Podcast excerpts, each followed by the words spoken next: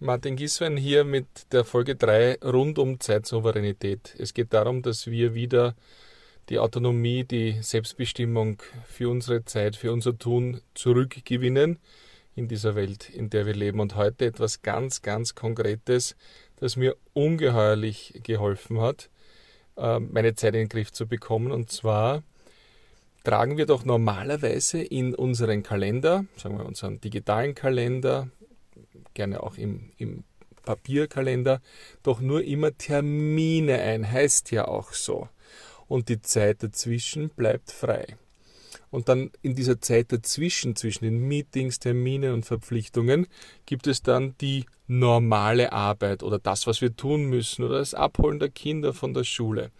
Aber das ist nicht eingetragen und es ist nicht geplant und am Ende des Tages denken wir uns, oh mein Gott, ich habe nicht viel geschafft, äh, ich habe viel weniger geschafft, als ich mir vorgenommen habe, wo ist die Zeit hin?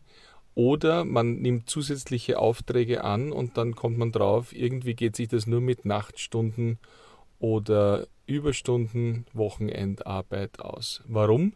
Weil wir geglaubt haben, dass wir nur Termine in den Kalender eintragen. Ich bitte Sie aus persönlicher Erfahrung, tragen Sie jede Aufgabe dort ein, wo Sie planen, aufgrund der Wichtigkeit, dass Sie sie durchführen. Und wenn Sie sagen, ich bereite einen Vortrag vor oder ich mache einen Bericht und das dauert eine Stunde, dann tragen Sie diese Stunde ein und dort sind Sie auch nicht mehr buchbar. Morgen von 8 bis 9 Uhr mache ich die PowerPoint.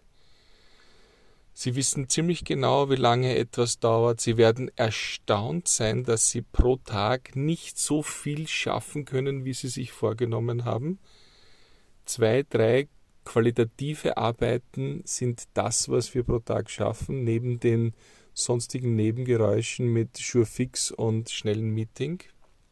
Und wenn jetzt jemand äh, in Ihren Kalender etwas hineinbuchen will, wenn jemand sagt, naja, um 14 Uhr brauche ich dich, dann können Sie sagen, nein, das ist geblockt.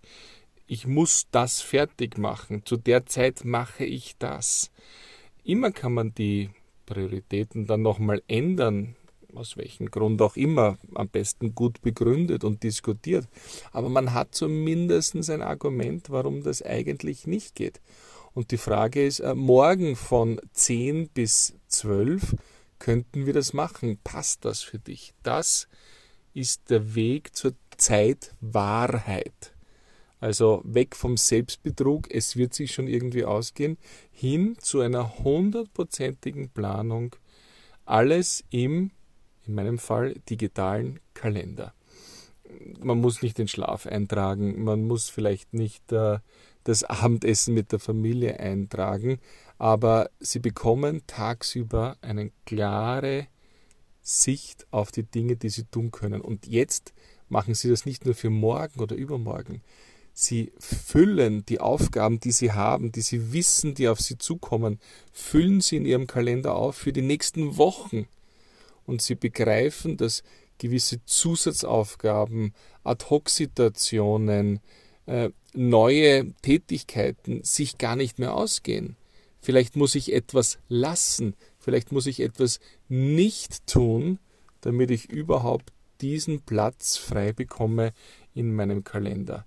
Das bedeutet auch, dass wir uns jeden Tag in der Früh hinsetzen und genau diesen Kalender für den heutigen und für den morgigen Tag durchgehen und so Klarheit bekommen über das, was wir tun, was wir tun können, was wir tun wollen. Ein weiterer Schritt Richtung Zeitsouveränität, denn nur wer Klarheit hat, wer Transparenz erzeugt, der kann steuern, der kann verändern, der ist Herr oder Frau seiner Zeit und nicht ausgeliefert von einem Nebel aus Aufgaben, die auf einen einprasseln und einen fertig machen, weil man sie nicht schafft. Ich lade Sie dazu ein, ich lade Sie dazu ein, mir ein Feedback zu geben. Eins zu eins Gespräche, wie immer, zu dem Thema sehr gerne martingieswein.com. Dort kann man einen Termin vereinbaren. Feedback sehr schnell über E-Mail oder einfach über WhatsApp, wie auf meiner Webseite martingieswein.com. Einfach ersichtlich. Ich freue mich. Danke.